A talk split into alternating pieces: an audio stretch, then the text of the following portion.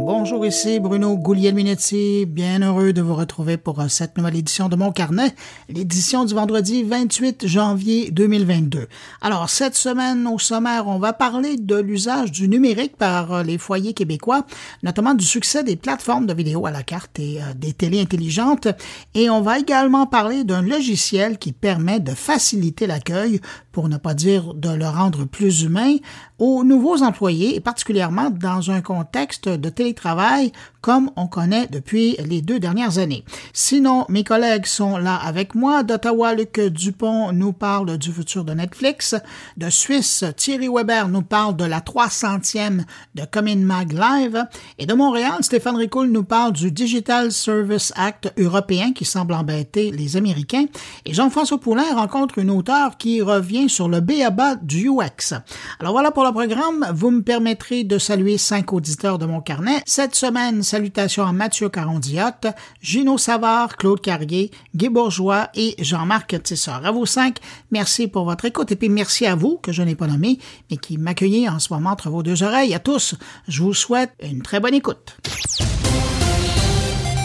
faut bien se mettre dans l'atmosphère olympique, c'est quand même dans quelques jours que ça commence en Chine. Alors, je voulais revenir sur euh, cette fameuse application que les organisateurs chinois voulaient faire télécharger par tous les athlètes et leur entourage qui participeront aux Jeux. Euh, douteux du but de cette opération, euh, quelques délégations, dont celle du Canada et des États-Unis, avaient recommandé très rapidement aux athlètes et autres membres de la délégation de laisser leur téléphone intelligent à la maison juste au eh bien maintenant, on a la confirmation, et ce grâce à une bande d'experts en cybersécurité, que cette application officielle des Jeux de Pékin dédiée aux délégations officielles, eh bien effectivement, c'est un logiciel d'espionnage et ça cache une fonctionnalité d'écoute. Est-ce que les Chinois viennent de créer une nouvelle valeur olympique, l'espionnage?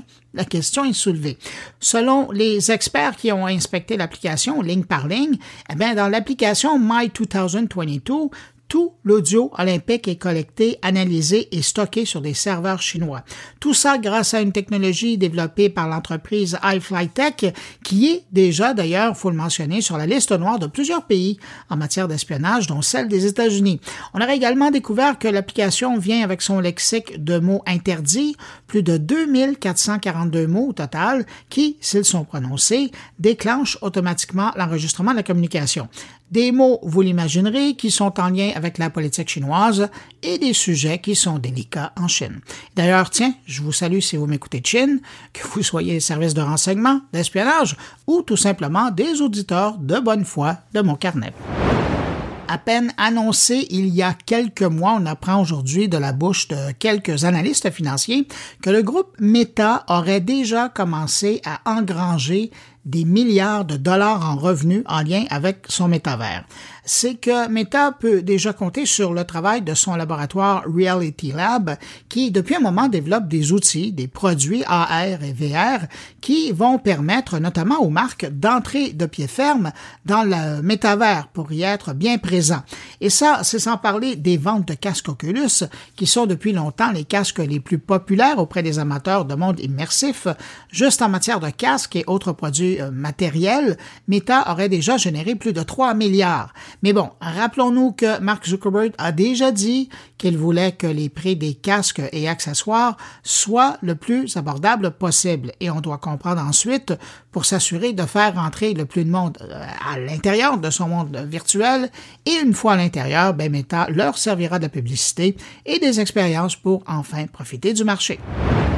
Et je termine ce court survol de l'actualité euh, numérique de la semaine avec euh, cette information concernant une nouvelle fonction qu'Apple pourrait déployer dans les euh, prochains mois et qui pourrait transformer les plus récents iPhones en terminal de paiement, rien de moins.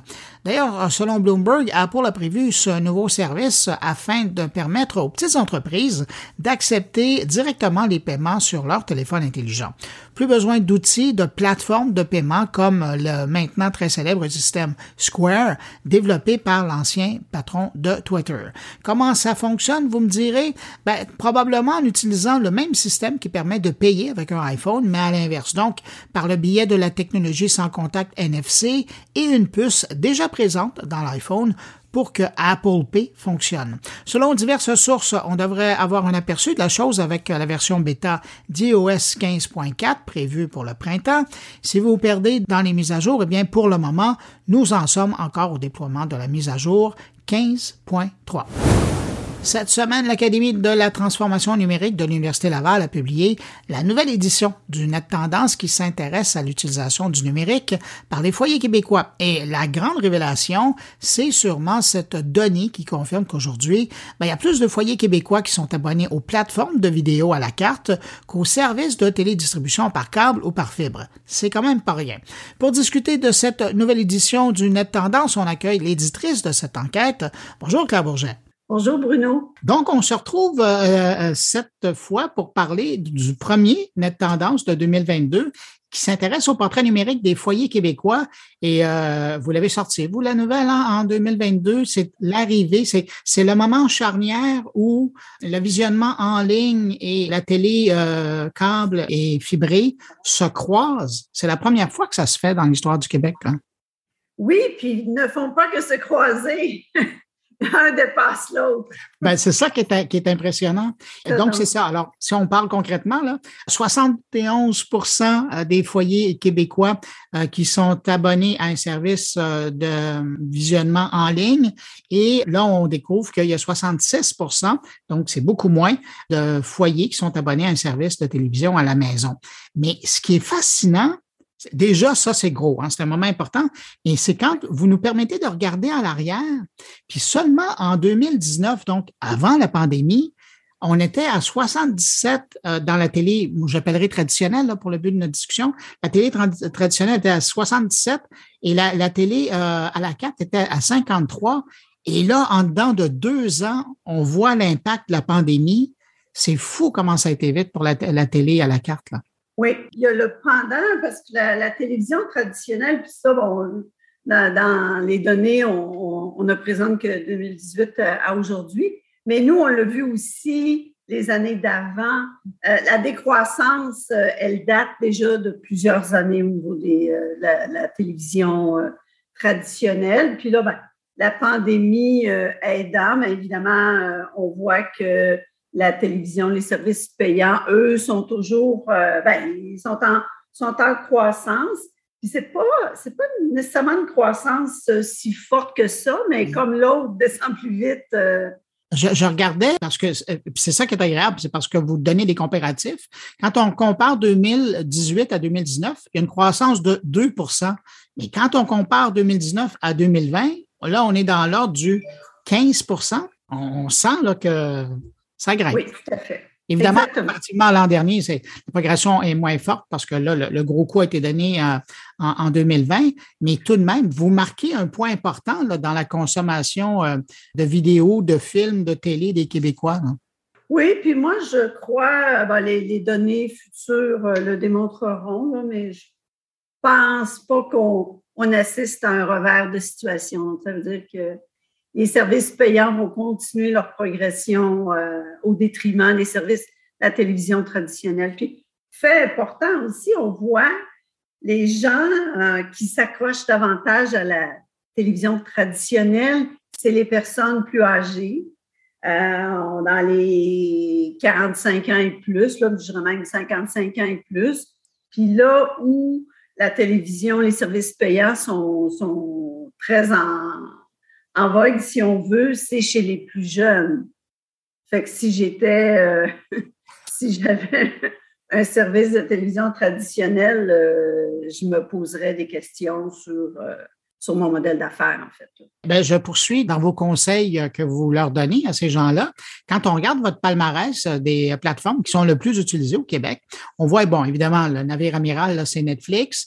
Après, il y a Amazon Prime qui est là, mais bon, ça vient par défaut avec les abonnements d'Amazon Prime, là.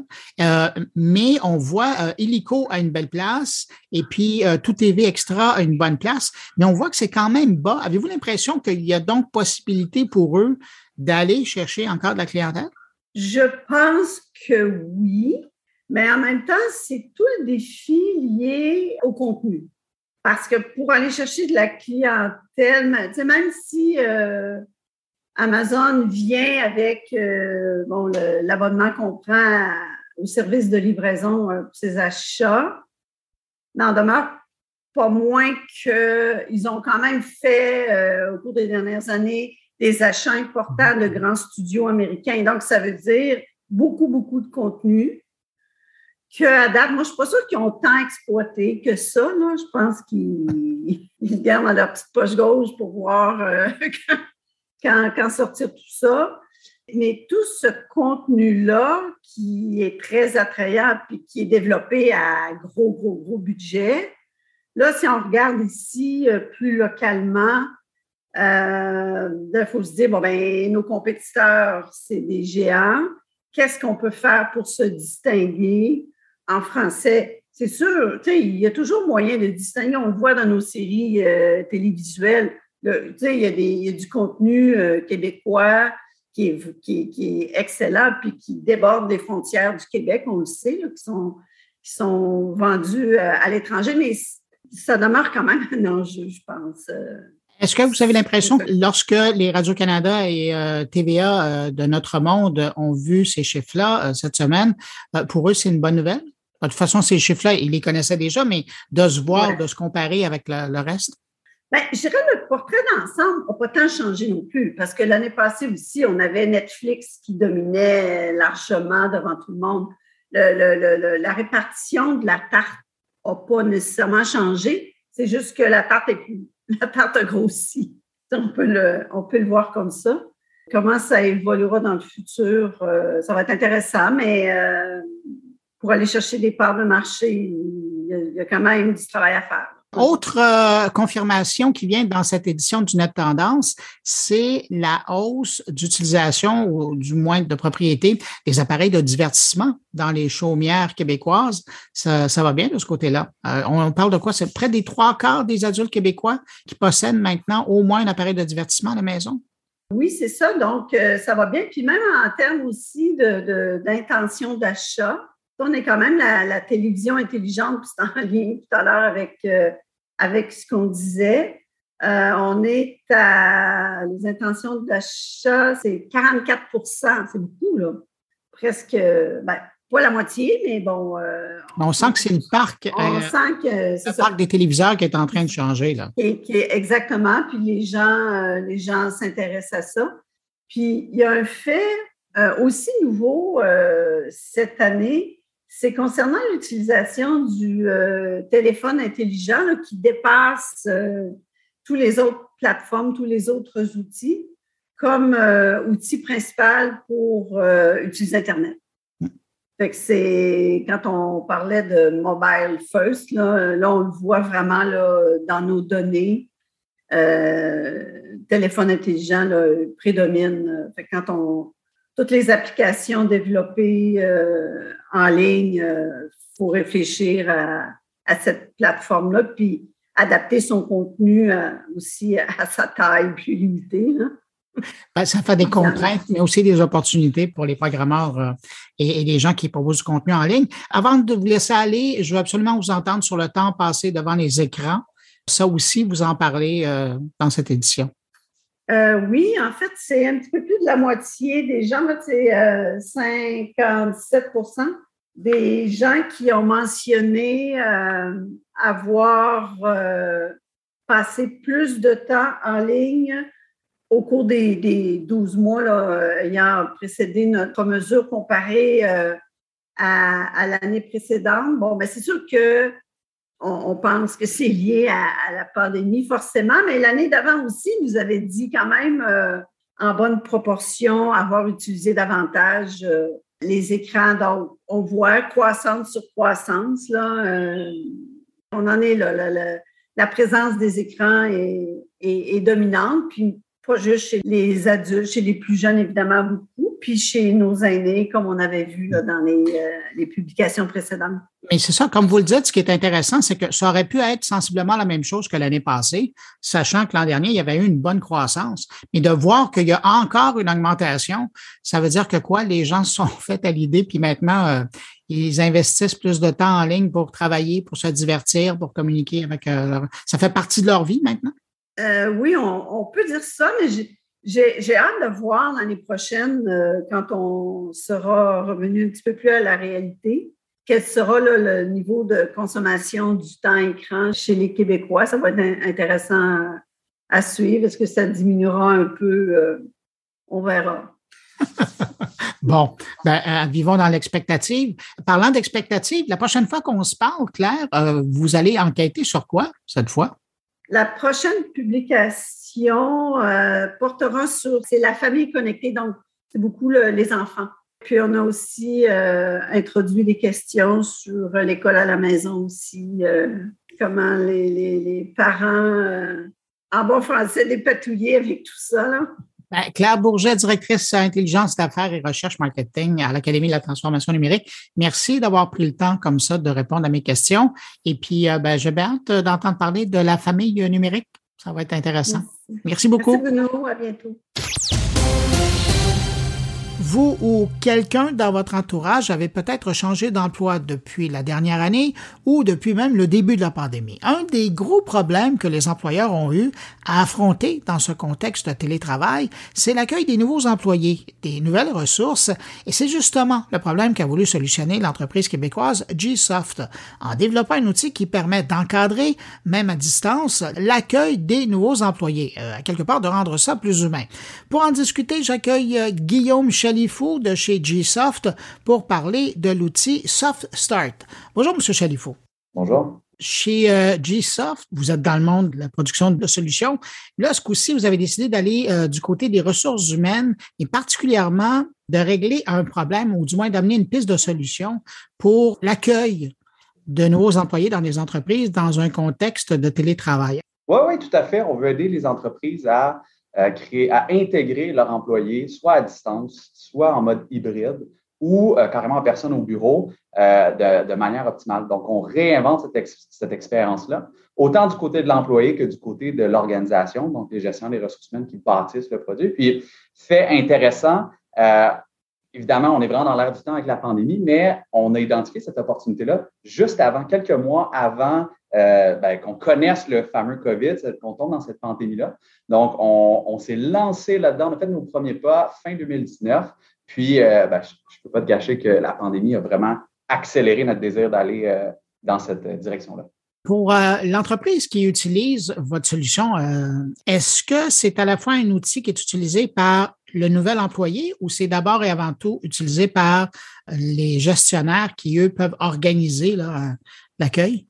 Ben, notre objectif ultime, c'est d'aider les entreprises, les accompagner à réinventer l'expérience de leurs employés, donc de leur nouvelle embauche, de créer un wow effect dès la première journée, dès qu'ils rentrent dans l'organisation, que ce soit en personne ou que ce soit à distance.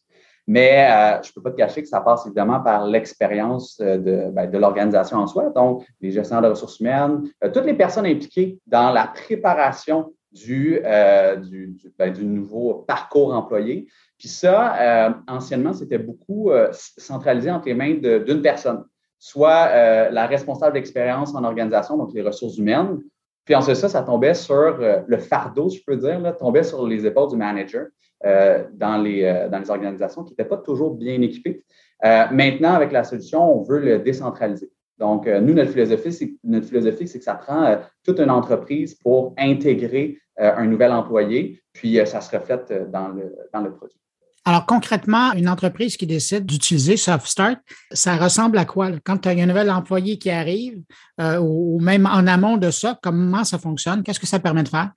Bien, en ce moment, peut-être juste expliquer la situation. En ce moment, il y a beaucoup de solutions euh, qui aident les organisations à compléter la première étape du onboarding, c'est-à-dire, bon, s'assurer que les contrats soient signés. à partir du moment où quelqu'un confirme que, OK, je vais joindre ton organisation, bien là, les contrats sont envoyés, euh, toutes les clauses légales, euh, assurance, soit tout ça, c'est vraiment bien couvert, ce qu'on appelle l'aspect compliance. Donc, s'assurer qu'on est conforme, conformité. Euh, maintenant, Soft Start, nous, ce qu'on permet de faire, c'est d'aller au-delà de ces étapes-là qui sont souvent préparées en amont à l'arrivée du nouvel employé, s'assurer que cette personne-là a une expérience de jour 1 à jour 30, 60, 90 et plus loin que ça, tout dépendant comment vous bâtissez votre, votre, parcours employé. Euh, puis que euh, cette, cette expérience-là permette d'augmenter la rétention l'engagement pour que, concrètement, pour revenir à la question, ben, pour que les gens dès qu'ils arrivent, ils savent qui sont les personnes qui peuvent contacter pour des sujets X ou Y, qui savent quels sont les outils à ma disposition. Donc, ils aient tout. Hein. Puis, je vous dis, j'ai entendu des histoires pour avoir parlé avec plus d'une centaine d'entreprises, des employés, des fois, qui intègrent une nouvelle organisation, puis qui n'ont pas de laptop, pas d'accès, on ne leur parle pas pendant les deux premières semaines je vous garantis que ça, ça tue l'engagement à la rétention, puis les employés quittent euh, habituellement à l'intérieur des 6 à 12 premiers mois.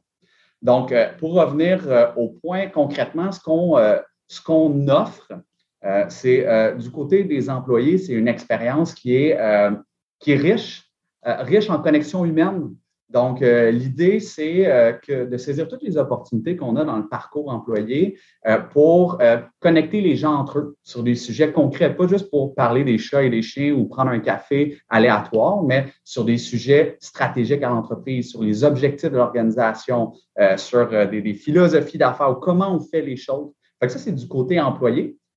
c'est, dans le fond, ça devient un parcours avec une série d'activités qui sont euh, sélectionnés par l'organisation pour bâtir une expérience qui se rapproche de leur culture, l'expérience unique qu'ils veulent faire vivre à leurs employés. Puis du côté euh, des ressources humaines, dans le fond, ce qu'on leur offre, c'est une boîte à outils, toute simple, où ils peuvent tout simplement euh, choisir parmi une banque de plus de 100 activités qui sont déjà prédéfinies. Puis rien ne leur empêche de créer leur propre activité, hein, puis ils peuvent tout personnaliser, ou de partir avec des gabarits déjà prêts de parcours employés puis euh, l'idée, c'est de leur mettre tout ça sur la table, un peu comme ben, justement une boîte à outils, puis vous assemblez comme vous voulez. Puis nous, derrière, on s'occupe de toutes les tâches qui sont un peu plus chronophages, les tâches de coordination, notifier les bonnes personnes au bon moment impliquées dans le processus pour que euh, les RH puissent mettre le tout en place super facilement, puis qu'au final, l'employé ait de quoi de bien structuré, puis qu'il soit euh, même si c'est très structuré, puis on mise beaucoup sur l'automatisation, qui a une touche humaine, puis euh, des, interventions euh, uniques pour ces personnes-là. Je peux vous donner un exemple concret. Une des activités qu'on a créées qui a un énorme impact auprès des employés, les employés nous en parlent, c'est on a créé une activité qui s'appelle euh, Bienvenue, mot de bienvenue de la part de ton équipe. Et là, la personne, quand elle joint l'organisation pour la première fois, une des premières activité, une des premières choses qu'elle va voir, qu'elle va vivre, en fait, c'est un peu comme ben, sur nos, téléphones, hein, euh, des, des, des, stories en format Instagram, Snapchat ou autre. Ben, c'est des cours bienvenus, des courtes introductions de chacun des membres de leur équipe ou même des membres à l'extérieur de leur équipe, mais éventuellement avec qui on, cette personne-là risque de collaborer, ben, qui souhaite la bienvenue, qui se présente et qui dit ben, si tu as des questions sur tel ou tel sujet, viens vers moi. Donc là, la personne, dans sa première heure, dans sa première journée, elle a déjà créé probablement une vingtaine de connexions qui va au-delà de son équipe. Et je vous dis, ça met des sourires euh, euh, au visage, ça met des étoiles dans les yeux. Puis peu importe le niveau d'expertise, hein, qu'on soit un employé à son premier emploi ou qu'on soit un, exécutif, la connexion humaine, cet aspect-là chaleureux, qu'on ne retrouve pas dans les autres solutions existantes sur le marché ou les solutions Excel, parce que souvent en ce moment, nos clients euh, intègrent leur nouveau employé avec Excel. Ben nous, euh, concrètement, c'est des petits éléments comme ça euh, qu'on met en place, qu'on offre à notre clientèle, puis qui font toute la différence. Vous le disiez tout à l'heure, hein, l'idée de SoftStart vous est venue avant le début de la pandémie. Est-ce qu'il y a une grosse différence entre l'idée première que vous avez eue, il y en a toujours une, il y a l'évolution d'un projet, mais, mais quand vous regardez, vous repensez à l'idée de départ et ce que c'est aujourd'hui. Est-ce que la pandémie a énormément influencé euh, ce qu'est le produit final? Euh, je vous dirais que non, dans le sens que le problème est resté le même. La solution conceptuelle, le concept qu'on voulait mettre en place est resté très, très, très similaire, mais la solution euh, technologique a énormément évolué. Quand on regarde les maquettes et les premières versions qu'on a faites, on commence toujours par un prototype qu'on veut mettre le plus rapidement possible entre les mains d'utilisateurs pour avoir leur euh, rétroaction dans le but de faire évoluer la solution. On est rendu à notre troisième euh, version. Donc, on a un prototype, une deuxième version, et on a fait un pivot. Euh, et là, la solution qu'on relance sur le marché, qu'on a relancé au mois de novembre dernier, là, c'est rien à voir avec la solution qu'on avait bâtie à l'époque. Puis, c'est pour ça qu'on est très fiers en ce moment de ce qu'on a parce que justement, on s'est vraiment collé aux besoins de, nos clients. Donc, non, euh, la solution a beaucoup évolué. Les clients qui sont visés par ce logiciel-là, à quoi ressemble l'entreprise? Est-ce que c'est une petite entreprise, une moyenne, une grande, une très grande? C'est qui votre marché? On, ben, le positionnement de GSoft en soi, même si on a des clients de toutes les tailles, on a des clients qui vont jusqu'à 50 000 employés, malgré tout, ce n'est pas la norme. on cible des entreprises qui ont entre, on a des clients qui ont moins de 50 employés, mais qui veulent offrir une expérience incroyable à aux talents qu'ils recrutent. Mais euh, notre cible, c'est entre les petites entreprises qui ont 50 employés jusqu'aux entreprises qui ont 1000 employés et continuent à avoir une croissance. Donc, entre 500 et 5000, je vous dirais, c'est pas mal euh, la grande partie de notre clientèle. Euh, mais, et c'est d'ailleurs la raison pour laquelle notre, notre modèle, de, notre structure de prix est vraiment adapté autant aux petites organisations qui ont un petit budget, euh, mais qui ont aussi des besoins qui sont un peu plus restreints, euh, aux entreprises qui, eux, ont des besoins beaucoup plus évolués. Donc, je fais référence à des intégrations à leur système qu'on appelle de HRIS ou HCM. Donc, vous savez, leur grosse plateforme où ils centralisent toutes les informations sur leurs employés, bien ça, les modèles de, de, prix plus évolués répondent plus à leurs besoins. Euh, vous les évoquez, ça ressemble à quoi votre tarification, pour donner une idée? à l'heure actuelle, euh, pour ceux qui nous écoutent, tout dépendant de la date à laquelle ils vont écouter l'épisode, euh, le pricing actuel euh, sur une entente annuelle, on parle de 850 dollars par année pour l'offre actuelle, donc avant la mi-février 2022. Ça, ça inclut tout. donc, c'est environ, environ 75 dollars par mois. Là, on se dirige vers, une une nouvelle structure de prix où on va garder un prix très accessible pour les plus petites organisations, mais avec moins de fonctionnalités. Donc, on se dirige vers environ 75 euh, euh, par mois si on garde, mais comme on a développé des fonctionnalités beaucoup plus avancées d'automatisation beaucoup plus puissantes qui ont été demandées par des plus grands groupes, ben là, euh, on, a, on a un prix qui peut être plus autour de 250 dollars par mois pour une, sur une entente annuelle. Puis ensuite ça, des, clients qui ont euh, des milliers d'employés qui continuent à avoir une très, très grosse croissance, là, on a une offre entreprise aussi euh, qui est disponible lorsqu'on vous nous contactez. Guillaume Chalifou, directeur des acquisitions chez Gsoft, merci d'avoir pris le temps de répondre à mes questions. Ce fut un plaisir. Puis n'hésitez pas, pour les, gens qui nous écoutent, vous pouvez visiter sur softstart.app ou aller sur le site de gsoft.com. Puis justement, vous allez être capable de frayer votre chemin vers le site euh, de l'application, l'essayer ou nous contacter. Ben voilà, le message est lancé. Merci beaucoup. Merci, au revoir. Bonjour, ici Marc Lescroard. J'anime chaque semaine le podcast belge Les Technos. Et comme vous, j'écoute le podcast Mon Carnet avec Bruno Guglielminetti. C'est le temps maintenant d'accueillir mes collègues et on commence avec euh, cette semaine Luc Dupont qui revient sur Netflix, Netflix dont on a beaucoup parlé depuis deux semaines. Et là, Luc s'intéresse à l'avenir de Netflix. Impossible aujourd'hui de ne pas revenir sur le cas de Netflix. Pourquoi j'y reviens? Ben, évidemment parce que la semaine dernière, le Netflix a annoncé ses, euh, ses, chiffres. Des chiffres qui étaient, euh, il faut le reconnaître, euh, extrêmement impressionnants. Jusqu'au moment où, dans la conférence avec les investisseurs, on a parlé de 2,5 millions d'abonnés à venir. Alors, sur ce plan-là, Netflix a surpris, surpris les investisseurs qui s'attendaient à des chiffres certainement beaucoup plus glorieux. On parle ici d'anticipation, je le précise, parce que lors du dernier euh, trimestre, les gens de Netflix avaient ajouté 8,3 millions d'abonnés. Alors, si vous ajoutez ces 8,3 millions-là d'abonnés aux 2,5 millions, grosso modo, vous avez quelque chose qui ressemble à 10 ou 11 millions d'abonnés. Alors, je vous rappelle que pour 2022, euh, Netflix avait annoncé au total tout 20 millions euh, d'abonnés. Donc, on ne serait pas très loin en deux trimestres de la moitié, en fait, de l'objectif initial.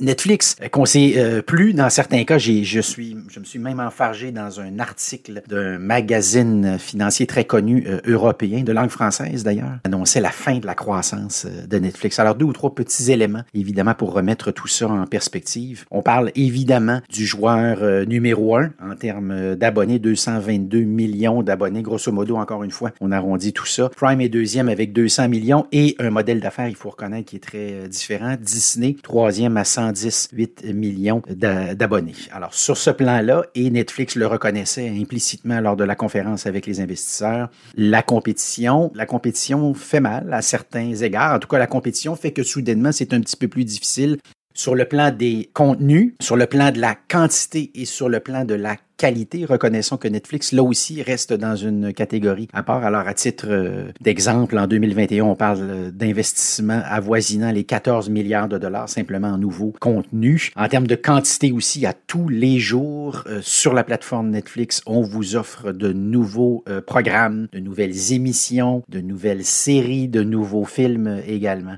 sur le plan, je le précisais, de la qualité. Évidemment, connaissons que c'est la firme de streaming qui a obtenu le plus d'Emmy, le plus d'Oscars également. Le prix, encore là, c'est, il est dans une catégorie à part. On parle de 8,99 US pour Netflix. HBO est à 14,99, donc 14,99. Disney à 7,99 et Apple à 4,99. Vous aurez remarqué ici que je vous ai nommé euh, quatre euh, plateformes. Les experts s'entendent maintenant pour dire qu'à la toute fin de cette guerre-là, il y aura cinq joueurs, d'où l'importance de prendre sa place au soleil le plus euh, rapidement possible. Si on cherche des faiblesses du côté de, des produits, les films, je pense, restent la faiblesse numéro un, même si on travaille très très fort là-dessus. Et on a récemment lancé les deux films qui ont généré, obtenu le plus de visionnement en termes d'heures, parce que je rappelle que dans le cas de Netflix, les chiffres qui sont rendus public concerne le nombre d'heures totales passées à regarder euh, les contenus. On ne parle pas ici de téléspectateurs ou euh, d'internautes, comme le voulait la formule consacrée, mais on parle bien de nombre d'heures en millions d'heures dans ce cas-ci.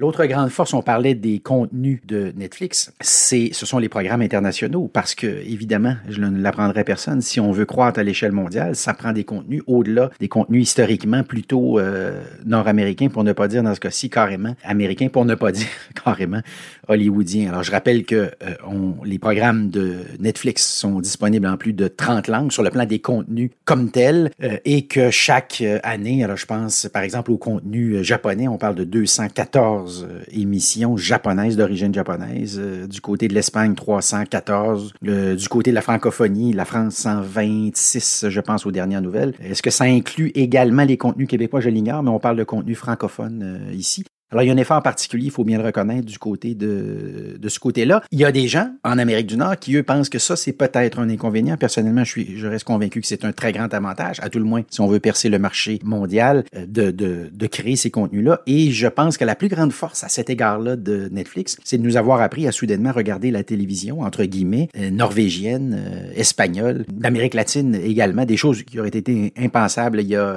une vingtaine d'années. Même si techniquement on pouvait le faire, mais la, force ici, le grand mérite de, de Netflix, assurément, c'est d'avoir rendu ça euh, populaire à la mode, en d'autres mots. Je me permets aussi une remarque d'importance pour être capable de mettre tout ça en perspective. Au moment où on se parle aux États-Unis, vous avez 74 millions de foyers qui sont abonnés au câble. Vous avez autour de 71 millions d'abonnés du côté de Netflix. On estime que dans une couple d'années, les abonnés Netflix seront plus nombreux que les abonnés au câble. Et ce qu'on constate, c'est que les jeunes familles, elles, maintenant, aux États-Unis en particulier. Et c'est important de le mentionner parce que ce sont des phénomènes qui tôt ou tard s'observent à l'échelle euh, planétaire. Euh, je n'ai pas besoin de le rappeler ici. Mais euh, ce qu'on sait, c'est que les jeunes familles américaines maintenant ne s'abonnent plus au câble. Alors c'est une question de temps, si bien que, prenons l'exemple de Disney +, si on s'intéresse aux abonnés qui sont plus jeunes, ben, la grande surprise, c'est que Netflix, malgré ses contenus très large public, obtient des, des taux d'engagement plus élevés que Disney auprès de, des, des jeunes familles et auprès des jeune père Dieu.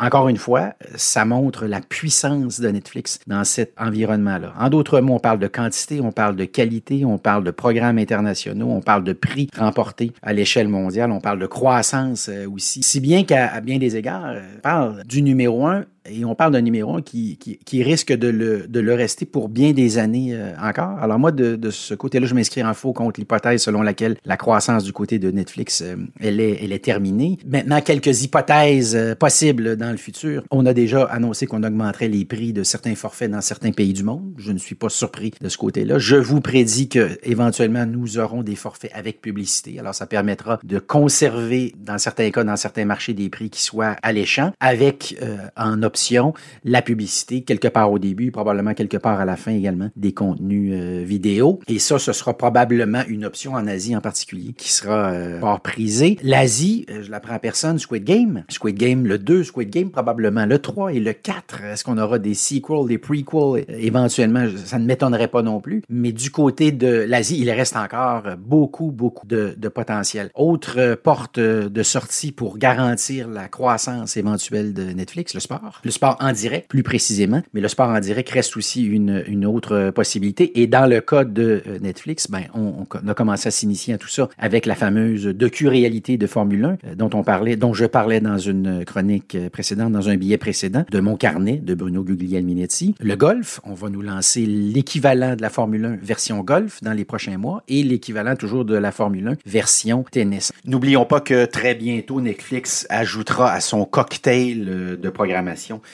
toute l'industrie des euh, jeux vidéo. À cet égard-là, il ne faudrait pas s'étonner qu'éventuellement Netflix fasse l'acquisition d'un géant euh, du jeu vidéo, un peu comme le fait d'ailleurs récemment Microsoft. En d'autres mots, ben, ce que je vous annonce, c'est que Netflix va rester assurément un joueur incontournable, que la croissance sera fort probablement toujours au rendez-vous, si ce n'est bon à une vitesse un peu plus lente. Sans surprise d'ailleurs, après tout, on sort maintenant du, du confinement de la COVID et je réitère ma prédiction. Euh, on ne sera pas abonné, vous à 10, 12, 15, 20 plateformes de ce type-là. On sera abonné à 5 joueurs, donc 5 joueurs incontournables. Et une chose est certaine, Netflix fera assurément partie de ces 5 incontournables.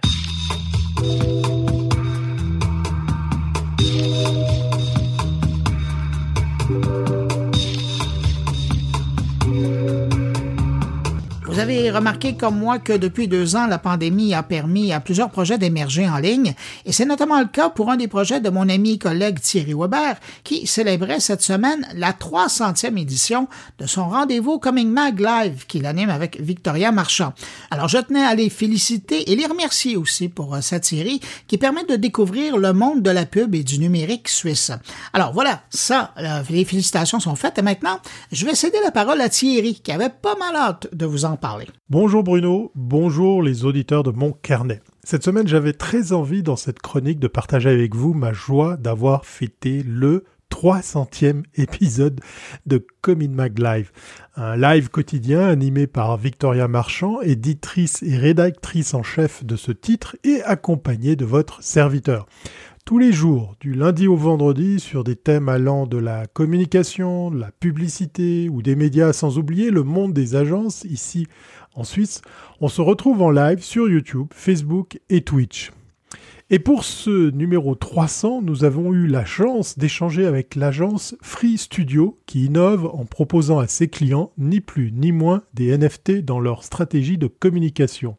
Émilie Alice Fabrizi, responsable du planning Free Studio à Genève, et Damien Réal, directeur de création chez Free Studio également, répondent à nos questions dans cet extrait de live. Et oui, le mot est lâché, NFT. Mais qu'est-ce que tu es allé nous chercher là comme thème, Victoria? Parce que tu t'y connais en blockchain, en, en crypto. Non, non, non, non. Aujourd'hui, c'est moi qui serai la candide. Non, non, non, non, non, non. Aujourd'hui, je vais donner la parole à nos invités pour qu'ils nous expliquent. Alors, un petit peu, voilà, le cadre, quand on parle d'NFT, blockchain, voilà, je veux tout savoir. Je sais que Thierry, t'es pas mal aguerri, mais un petit peu. on va voir si tu en sais autant que nos invités. Vas-y, on vous donne la parole. Bon bah déjà bonjour euh, Victoria et puis bonjour Thierry et puis on est hyper ravis quand même euh, d'être dans la 300e quoi c'est hyper chouette euh, on a on est déjà chacun de notre côté Damien ou, ou moi passé passé par, vrai. par moment et c'est chouette de se retrouver là. Donc voilà, et à fortiori pour parler de pour parler NFT et blockchain. Alors, NFT, euh, en quoi ça peut intéresser une agence de une société de production comme comme la vôtre? Parce que vous, on vous connaît, vous faites, vous faisiez des films, des films d'entreprise, et puis l'autre jour en discutant, euh, tu me dis, mais nous, ça nous intéresse. Alors, explique-moi pourquoi ça peut vous intéresser? Alors déjà, euh, déjà, Free Studio, c'est euh, c'est quand même juste son histoire de toujours s'adapter ou de toujours avoir su s'adapter au. C'est pas que des films d'entreprise, c'est aussi des films pour la publicité, c'est des films, c'est de la communication. Donc, si tu veux, on est on est obligé de fait de rester curieux, attentif et euh, et de faire de la veille, enfin de s'adapter de toute façon à tous les nouveaux outils de communication.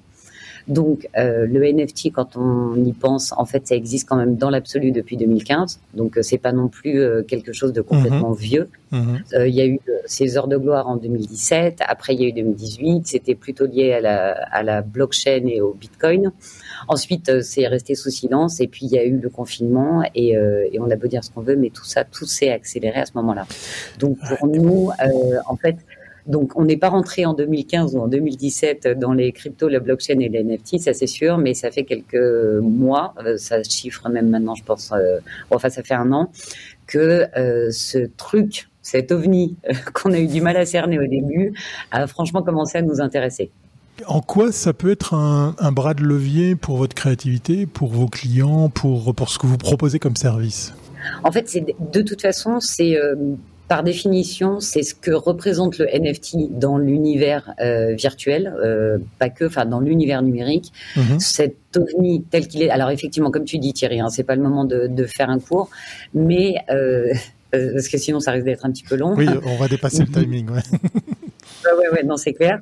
Mais, mais cela étant, c'est extrêmement intéressant dans ce que ça représente et dans les mentalités que ça va changer. Euh, déjà, ça a commencé. Alors, c'est vrai que le NFT, entre guillemets, auprès du grand public, il est rentré par les œuvres de Beeple, par les trucs un petit peu euh, gaguesques au bout d'un moment avec des montants faramineux. Donc, euh, il y a eu toute une partie de la population qui a dit euh, mais qu'est-ce que c'est que ce truc encore? Enfin, qu'est-ce qu'on essaye de nous vendre encore à des montants pas possibles? Surtout que ça rentrait par le bras, on va dire, et puis par la le, côté art contemporain qui déjà tient les gens un peu à distance. Donc, euh, donc une fois que ce nettoyage-là ou ce côté un peu gaguesque euh, euh, bah, sera passé, un peu comme tout, en fait, c'est déjà ce que ça représente. Donc, le fait quelque part que dans le champ du numérique, où on a passé notre temps à faire des copies, à, télécharger à tour de bras, à, faire des captures d'écran, enfin bon bref, à, à, rien valoriser, à fortiori qui est le créateur du contenu derrière ou créatrice du contenu derrière.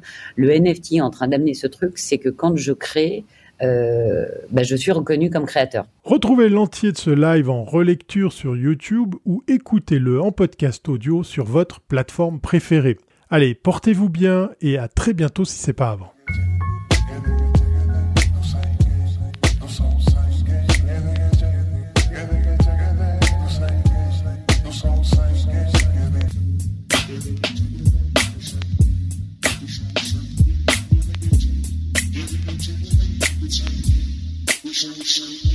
Stéphane Ricoul revient sur l'adoption le 20 janvier dernier du Digital Service Act européen qui semble bien vouloir déranger quelque peu les Américains.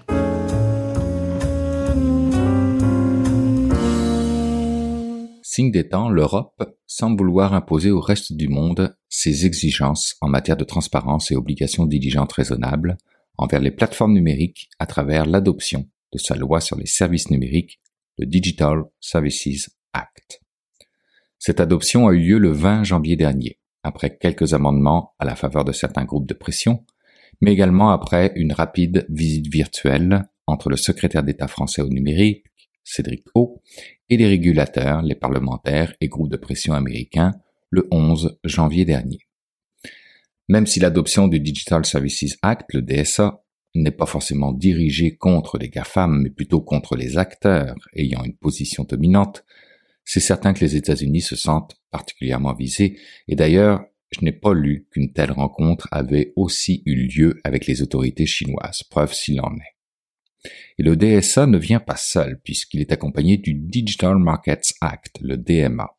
Et quand on sait que le DSA, qui a été adopté, porte en partie sur la notion de publicité ciblée, avec des limitations par exemple pour le ciblage des mineurs ou encore des limitations liées aux données personnelles sensibles telles que les convictions politiques et religieuses et l'orientation sexuelle, on comprend que l'Europe est en train de mettre une forte pression sur les nominations faites aux États-Unis au sein de la Federal Trade Commission, du département antitrust du département de la justice, ou encore au sein du National Economic Council, qui conseille directement la Maison Blanche. En gros, le message qui est passé est Faites de quoi vite, parce que nous, on n'attendra pas après vous. Interprétation, bien évidemment, toute personnelle de ma part. Sauf que, vu des États-Unis, le DMA pourrait, et je cite cette fois-ci, offrir un avantage compétitif énorme aux concurrents chinois des entreprises américaines, selon le think tank appelé Information Technology and Innovation Foundation, qui compte bien sûr les entreprises tech parmi ses membres. Une position cependant que ne partage pas forcément la Maison Blanche, mais avec laquelle elle va devoir certainement dealer. Autre point important qui vient avec l'adoption du DSA est la responsabilité des marchés en ligne concernant les produits illégaux distribués sur leur plateforme. Sans être forcément directement responsables, les plateformes devront s'efforcer de vérifier l'identité des fournisseurs de services pour s'assurer qu'ils peuvent être tenus légalement responsables. Une responsabilité étendue à tout service intermédiaire, y compris sur plusieurs couches de l'Internet comme les registres de noms de domaine et les réseaux de distribution de contenu. Vous êtes avertis. Enfin, dernier point, parmi les amendements les plus importants qui ont conduit à l'adoption du DSA, celui concernant l'anonymat en ligne. Des dispositions qui exigent désormais que les plateformes permettent aux utilisateurs d'utiliser et de payer des services de manière anonyme, avec comme nuance cependant que ceci n'est applicable que lorsque les efforts raisonnables peuvent le permettre. Faudra cependant peut-être préciser ce que effort raisonnable veut dire. Donc on le voit bien, l'Europe semble avoir décidé de prendre les devants et de faire d'elle un leader mondial de la régulation des géants du numérique, contrairement à la Chine qui ne le fait qu'avec ses propres joueurs. Selon Cédric O, il est très important que l'Europe fixe les règles en premier, et avec le DMA et le DSA, l'Europe façonne le numérique de demain. Une déclaration d'autant plus importante que les élections à la présidentielle française arrivent à grands pas en avril cette année. Qu'en sera-t-il du côté américain? Nous verrons bien, mais la lutte antitrust semblant vouloir s'y accentuer, on peut légitimement penser qu'à l'image du RGPD européen qui a fait des petits à travers le monde, les DSA et DMA pourraient avoir le même impact.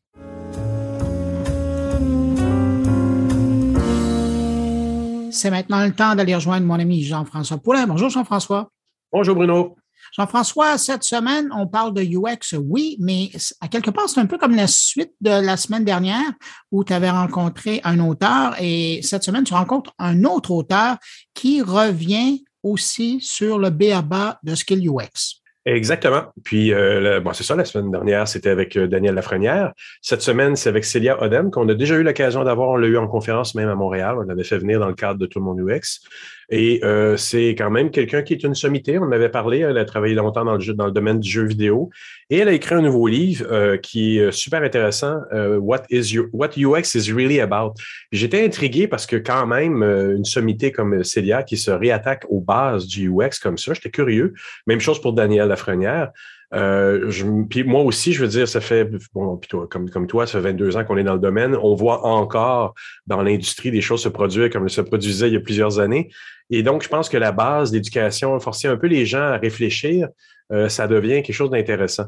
Donc, dans l'entrevue, ben, je lui pose la question de savoir pourquoi elle l'a écrit, euh, pourquoi, euh, à qui ça s'adresse aussi beaucoup, parce que est-ce que ça s'adresse à nous qui savons déjà ces notions-là en théorie? Parce que, comme je l'ai déjà dit, il n'y a pas d'école qui enseigne le UX au Québec, en tout cas. Il y en a quelques-unes en France. Donc, peut-être que d'établir les bases pour tous, c'est quelque chose de bon. moi, je pense, enfin, je suis sûr que c'est quelque chose de bon. Puis comme je l'ai dit, pour le livre de Daniel et pour le livre de Célia, c'est achetez-en quelques copies et laissez-les traîner dans votre organisation. Ça va sûrement être bon. François, je pense que tu as déjà trouvé le titre pour ton livre à toi. C'est UX, les bases pour tous. Ou les bases du UX pour tous. voilà. Ben, Jean-François, merci pour euh, cette rencontre qu'on va écouter à l'instant. Et puis, ben, je te dis à la semaine prochaine. À la semaine prochaine. Merci, Bruno. Euh, je pense que c'était important de revenir aux bases parce que, comme tu le dis, l'UX est beaucoup plus beaucoup mieux comprise, euh, beaucoup plus acceptée, mais je trouve qu'elle reste encore très mal comprise. Euh, au final, on voit beaucoup de gens qui, qui confondent encore l'UX avec euh, euh, le user interface, donc avec lui. Mhm. Il y, a, ouais, il y a encore beaucoup de gens qui, qui s'attendent à ce qu'un UX designer réfléchisse à l'esthétisme d'un produit, par exemple. Donc, tu vois, il y a encore beaucoup de, de mauvaise compréhension de l'UX ou des, des, des idées fausses. J'entends encore quand même encore souvent que oui, mais si on fait tout UX, ça, est-ce que ça casse pas un peu la créativité des artistes? Donc il y a quand même encore ces, ces euh, mauvaises conceptions. Euh, je, fais du franglais là, euh, des, des, idées fausses qui circulent avec euh, avec l'UX. Et donc je pense que c'est bien de reprendre aux bases, justement parce que maintenant, comme c'est beaucoup plus populaire, euh, ça vaut le coup quand même de, de euh, s'assurer que tout le monde comprend bien de quoi il s'agit. Ça, c'est la première raison. Euh, euh, aujourd'hui encore, on me, on me, demande souvent en fait, ça consiste en quoi l'UX euh, ou, ou, quand on me présente, par exemple, bon, souvent les gens me présentent comme étant UX designer. Je dis mais non, je suis pas designer, je fais de la stratégie UX. C'est pas du design. On peut travailler dans l'UX sans être designer. Ça peut être le design dans l'optique de, de la réflexion oui. que ça amène. Parce que c'est vrai que le design, comme tu disais tout à l'heure, peut être associé au beau. Il y a des gens, même en design, qui le croient. Mais en réalité, c'est quelque chose qui est beaucoup plus large oui. en même temps. C'est la réflexion, c'est la recherche, c'est ce que tu disais, c'est peut-être aussi ce qu'on associe à la stratégie. Absolument. Et c'est pour ça que je rappelle que c'est surtout un état d'esprit. C'est l'état d'esprit où on va placer l'utilisateur final au centre de, ce qu'on fait. C'est surtout ça qui est important de comprendre plutôt que euh, de s'attacher à certains à certaines professions dans l'UX, que ce soit les UX designers ou les UX researchers. Euh, et je pense qu'il y, y, a une encore pas une bonne compréhension de ce que ça veut dire l'UX et qu'est-ce que ça implique. Ça, c'est la première raison. Mais la deuxième raison, c'est aussi que de plus en plus, euh, on entend des, des, des, gens dire ou penser que des, des professionnels en UX sont là pour euh, exploiter les, les biais euh, cognitifs afin de vendre mieux un, service, etc. C'est, euh, je ne sais pas si tu avais lu le, le l'article de Jesse James Garrett dans Fast Company qu'il a écrit assez récemment où il, parle de ça en fait, il, parle de ce malaise. Au départ, l'UX était censé justement le, le, améliorer la vie des gens avec la technologie. C'est ça quand même à la base, hein, l'UX, les, les, facteurs humains et l'ergonomie, c'est vraiment à ça que c'est l'essence de notre travail. Euh, mais alors, soit des gens dans la profession, dans les professions UX, ou des gens qui perçoivent ça de l'extérieur, on a souvent ce, ce, cette réponse de genre oui, mais vous êtes là pour manipuler les gens pour faire plus d'argent. Et donc, comme maintenant on a ce côté-là qui est de plus en plus présent, peut-être à cause des nouvelles technologies qui font que bah, c'est dans notre poche, donc c'est encore plus euh, encore plus euh, présent dans, dans, nos vies de façon concrète. Euh, je pense que c'est quand même très utile de rappeler les bases de l'UX, que c'est fondamentalement humaniste.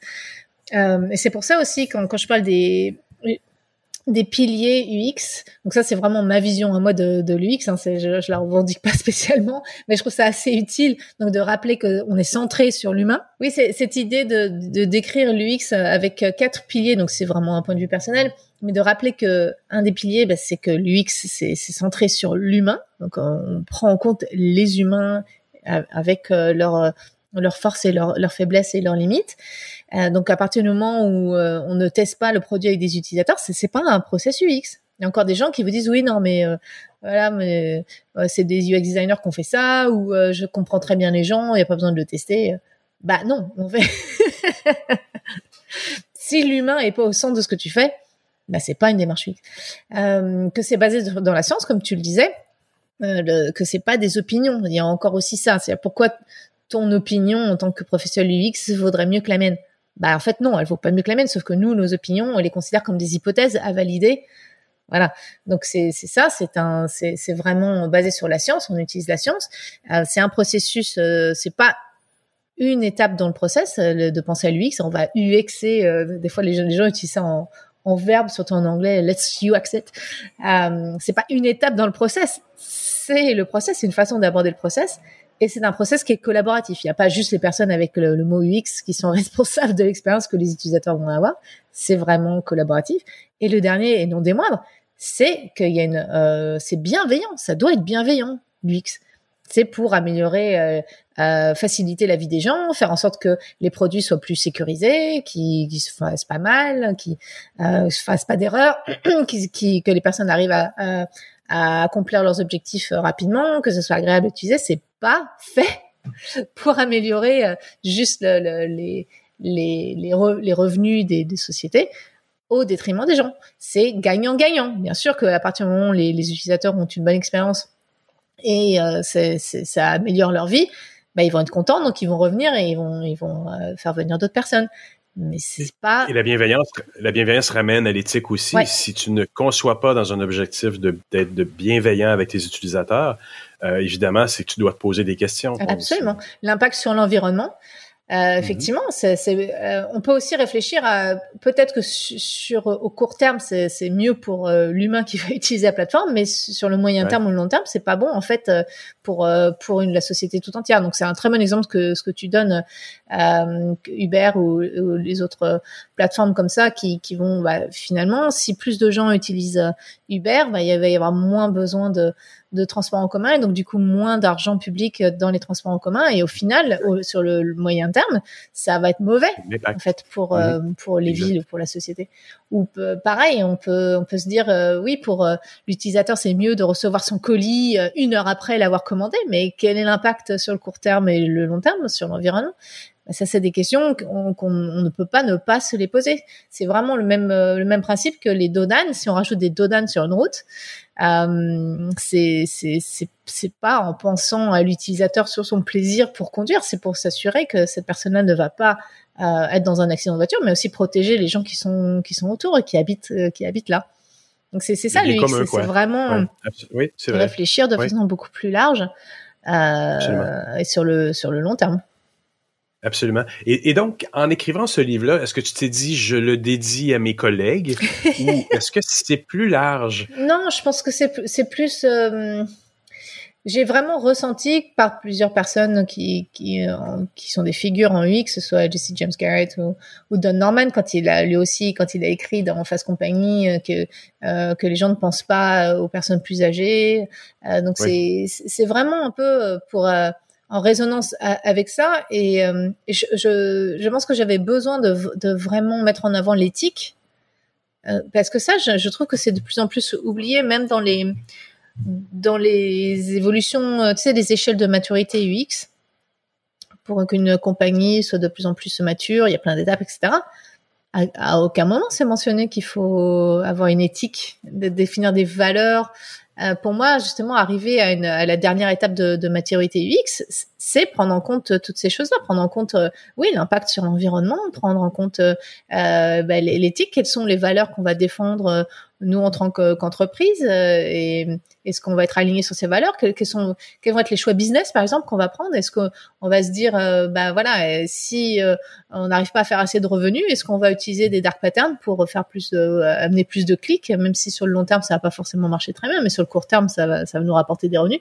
Est-ce qu'on va aller jusque là, en fait, pour se, pour sauver notre business C'est c'est pour ça que les dark patterns pullulent, c'est parce que sur le court terme, ça marche quand même euh, assez bien. Donc les, les, entreprises doivent se poser des questions. Euh, quelles, quelles, sont nos valeurs et jusqu'où euh, on, va être prêt à aller Si on n'a pas cette réflexion-là, on, on peut pas aller.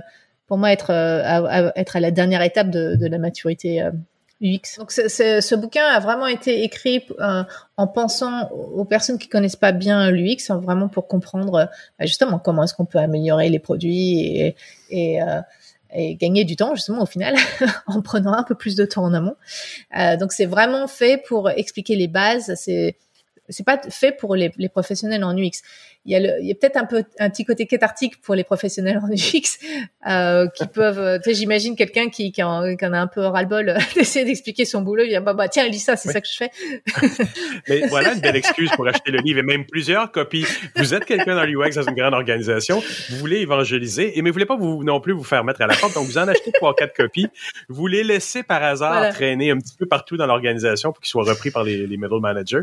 Et voilà. c'est bon. J'espère de faire un, un peu ce, ce, cette chose-là, d'aider les personnes en UX à mieux euh, à, mieux expliquer leur travail ou euh, voilà faire simplement de l'évangélisation.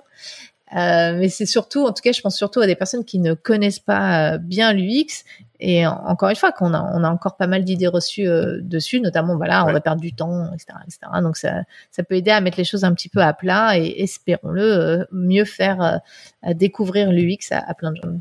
Ben, tant mieux, ça nous, ça nous oblige à nous réquestionner sur des choses qu'on s'est questionnées dans d'autres technologies au préalable, euh, auparavant, et maintenant on leur remet, euh, euh, on remet ces questions-là d'actualité. Donc peut-être que effectivement d'avoir des, des, questions génériques, des rappels à l'ordre génériques sur des choses. À chaque fois qu'arrivera une nouvelle technologie, on nous lance du métavers par la tête, même si ça existe depuis longtemps, mais ça va nous obliger à, à nous requestionner encore pour ce qui s'en vient dans le futur, parce que là ils veulent l'appliquer à Monsieur, Madame, alors que le jeu vidéo c'est déjà une autre clientèle un peu là.